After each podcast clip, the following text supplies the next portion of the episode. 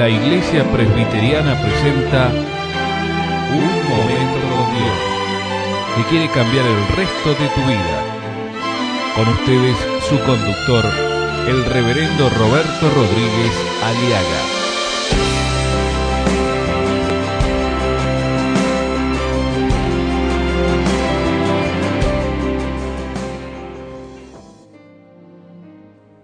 David le dice, dice, Señor, ayúdame. Entonces, en el capítulo 7 de 2 de Samuel, que es el paralelo, David comprende todo esto y sabe lo que hace en lugar de deprimirse, en lugar de enojarse, en lugar de tirar todo a la borda, ¿sabe lo que hace David? Alaba a Dios y levanta un aleluya al Señor. Eso es lo que usted tiene que hacer cuando alguien le dice no. No se enoje, no te resientas. Tienes que agradecer a Dios porque Él te está reorientando antes que te hundas, te está sacando del camino del, lodo, del, del pozo cenegoso, de la esclavitud, de la desgracia. Él te está librando de la tentación de caer en pecado, en fornicación, adulterio o en injusticia o en oscuridad. Agradecele a Dios. Puede doler, pero agradece a Dios porque lo que estás por hacer es pecado, porque lo que estás por hacer es desgracia. Obedece a Dios antes que a tu corazón y antes que a nadie, obedecele a Él. Entonces David dice el capítulo 7, versículo 26. 25. Ahora pues Jehová Dios confirma para siempre la palabra que has hablado a tu siervo sobre su casa y haz conforme a lo que has dicho acepto la voluntad, Señor. Acepto tu voluntad, Señor, porque tu voluntad me conviene, dice David. Y eso es lo que a usted también le conviene.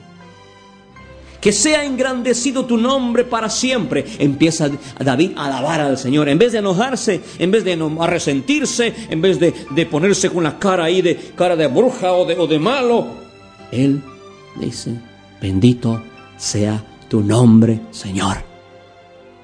Aunque me duele, pero sé que es bueno, me conviene tu voluntad.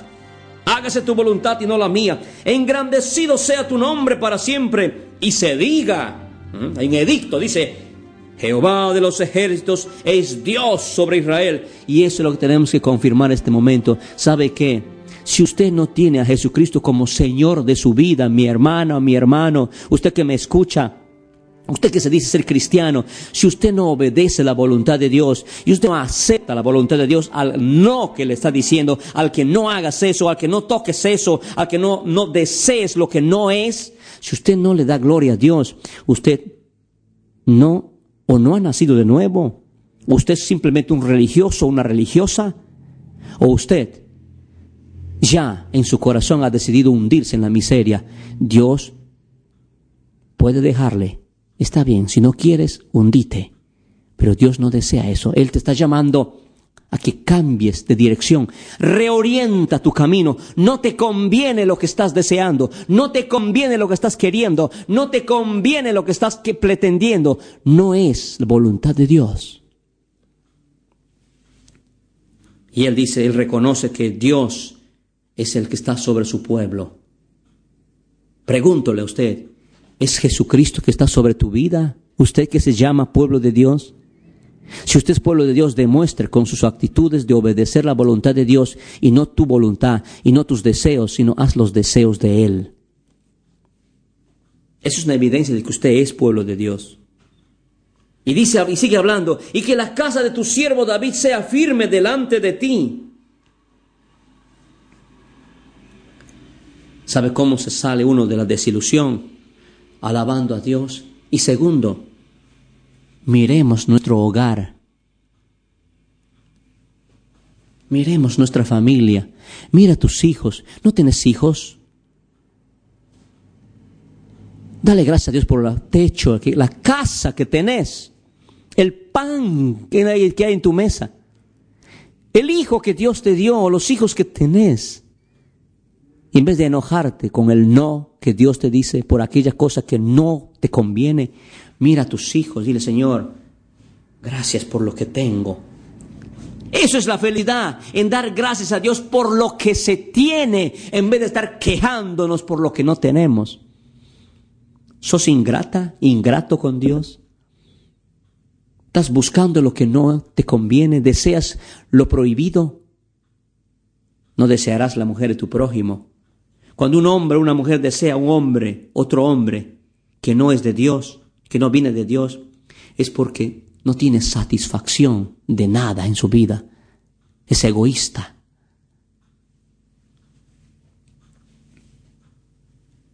Y David dice, gracias por los hijos que me das, Señor. David empieza a reorientar, empieza a mirar de otra manera el no de Dios. Eso es la actitud de un hombre de Dios.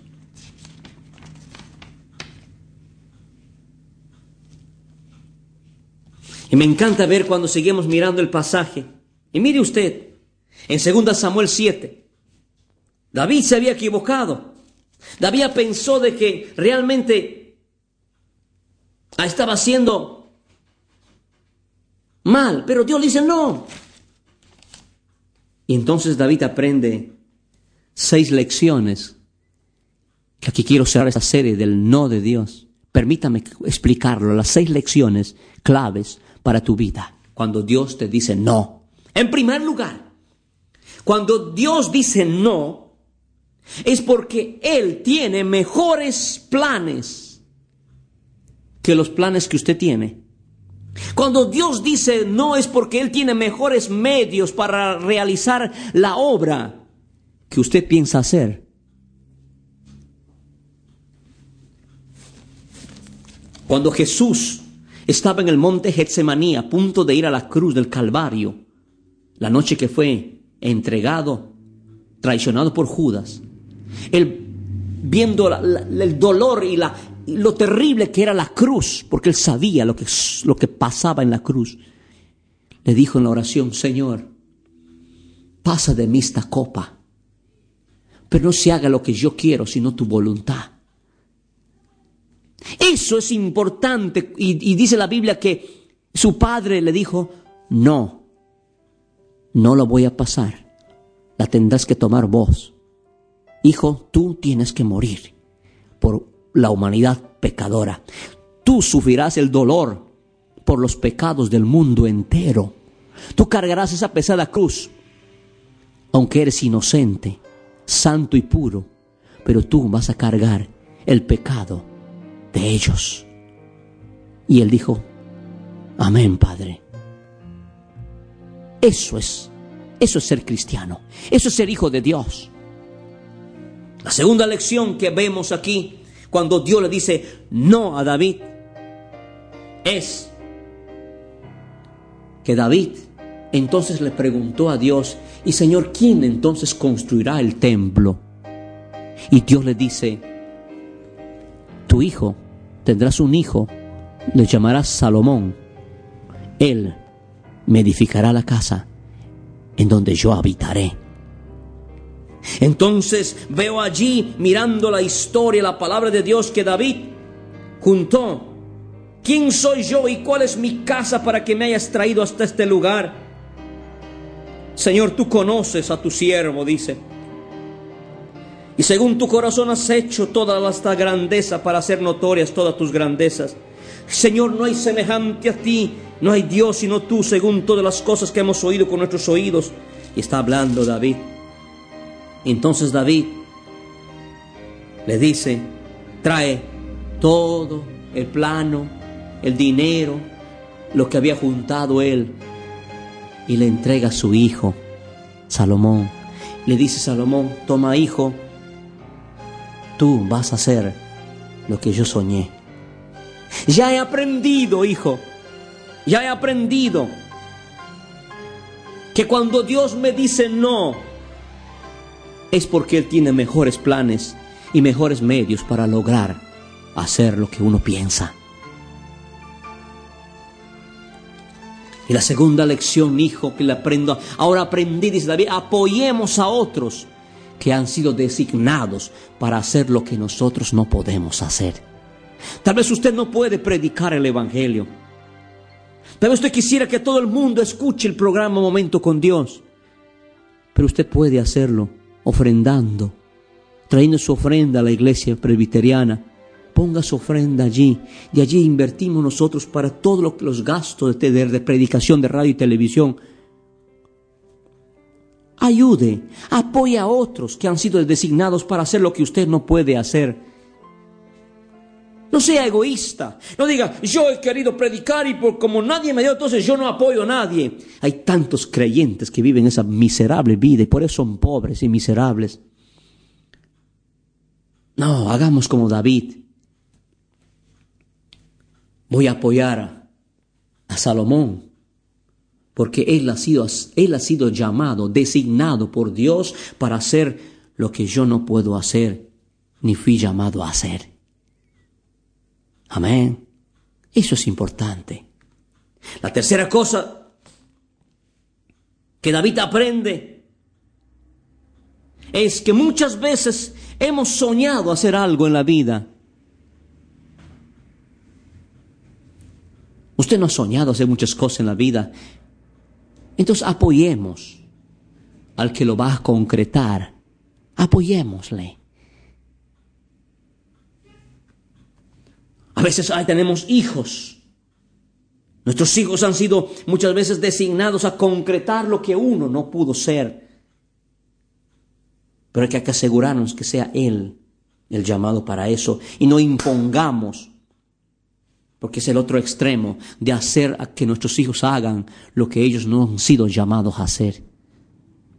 Hay muchos padres frustrados por querer ser ingenieros, futbolistas, basquetbolistas y cualquier cosa que no pudieron hacer en su vida. Van y quieren realizar sus sueños imponiéndoles en sus hijos y hayan fracasado y han hecho fracasar sus hijos. La cuarta cosa es sometámonos al señorío de Cristo. David se somete al señorío del Señor presentándole tus sueños rotos. ¿Tienes algún sueño roto? ¿Algún sueño que se rompió? ¿Por qué no le traes al Señor Jesús y le dices, Señor, tengo un sueño roto en mi vida? Te alabo y te bendigo y acepto tu voluntad porque tú eres quien das y tú eres quien quitas, Señor.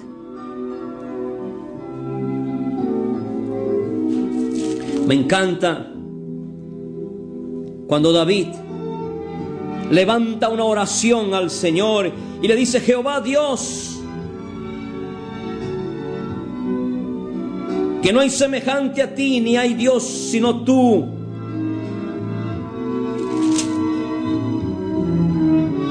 Porque tú, Dios mío, revelaste al oído de tu siervo que le has de edificar casa y que has bendecido tu nombre y será bendito para siempre. Está orando a Dios, pero a la vez él aprende que tiene que orar apoyar en oración a su hijo, a quien lo llamó para realizar lo que él pensó hacer. Usted ora con honestidad. Cuando ve a otros prosperar en la vida espiritual, cuando otros son predicadores del evangelio o han hecho, tienen, están, les está yendo bien a lo que usted quiso hacer, o usted es egoísta y dice que se hunda, que fracase, hay enemigos de este programa Momento con Dios que estarán deseando que fracase la obra en, en, esta ciudad. Hay tanta gente que quiere vernos fracasados, pero no lo van a ver. ¿Sabe por qué? Porque este proyecto, este sueño, es el sueño de Dios y contamos con su apoyo y contamos con su garantía y contamos con su aprobación y contamos con su soporte y contamos con su provisión. Y yo bendigo a aquellos que oran por este programa, aquellos que oran por la iglesia presbiteriana, aquellos que oran por nosotros para que sigamos predicando el Evangelio. Benditos sean en el nombre del Señor.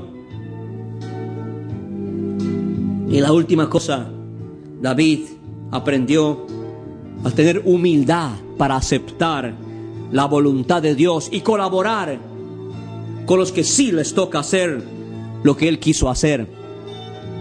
No se quede solamente orando por mí o por nuestra congregación. No solamente se, no solamente quédese con el, se quede con el deseo de que la, la obra siga adelante. Yo le pido también que tenga voluntad para colaborar con nosotros. Venga a colaborar. Venga, porque aquí no hay asunto que si yo soy de la denominación tal, aquí estamos haciendo la obra de Dios. Queremos que esta ciudad y todo Entre Ríos y toda la Argentina se convierta a Cristo. Aquí nadie está trayendo agua a su rebaño, nadie trae agua a su molino. Aquí estamos predicando el Evangelio para que la gente, la humanidad, el pueblo, nuestra nación cambie con Cristo en el corazón. Basta ya de denominacionalismos baratos y egoístas. Aquí no es que yo soy de fulano, yo soy de mengano. Aquí somos de Cristo. Y la razón principal por qué estamos aquí en este programa y por qué estamos en esta ciudad predicando el Evangelio es porque Jesucristo quiere que todo el mundo todo el mundo escuche el Evangelio y todos se arrepientan y se conviertan de, la luz, de las tinieblas a la luz, para que en la luz anuncien las virtudes de aquel que los llamó de las tinieblas a la luz, Jesucristo el Señor. Venga Cristo, cambia tu manera de pensar, no seas denominacionalista, no seas cerrado, abre tu mente. El Evangelio no es para llevarle a nuestras cuatro paredes, sino para salir y anunciar a los a la gente que está en las encrucijadas del camino de la perdición, a la gente que está en la encrucijada de la, de la, de la agonía, de la muerte, del poder del diablo que están esclavizados. Fuimos llamados a salir de las cuatro paredes y decirle a esta ciudad y anunciar a esta nación que Jesucristo es la única esperanza de gloria. Aleluya por siempre. Arrepiéntete y acepta la voluntad de Dios.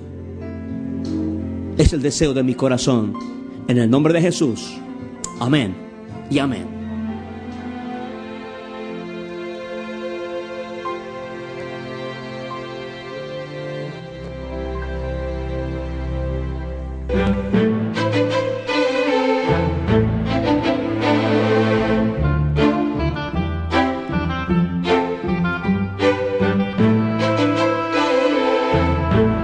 Esto ha sido por la Iglesia Presbiteriana y te invitamos a sintonizarnos mañana en este mismo horario.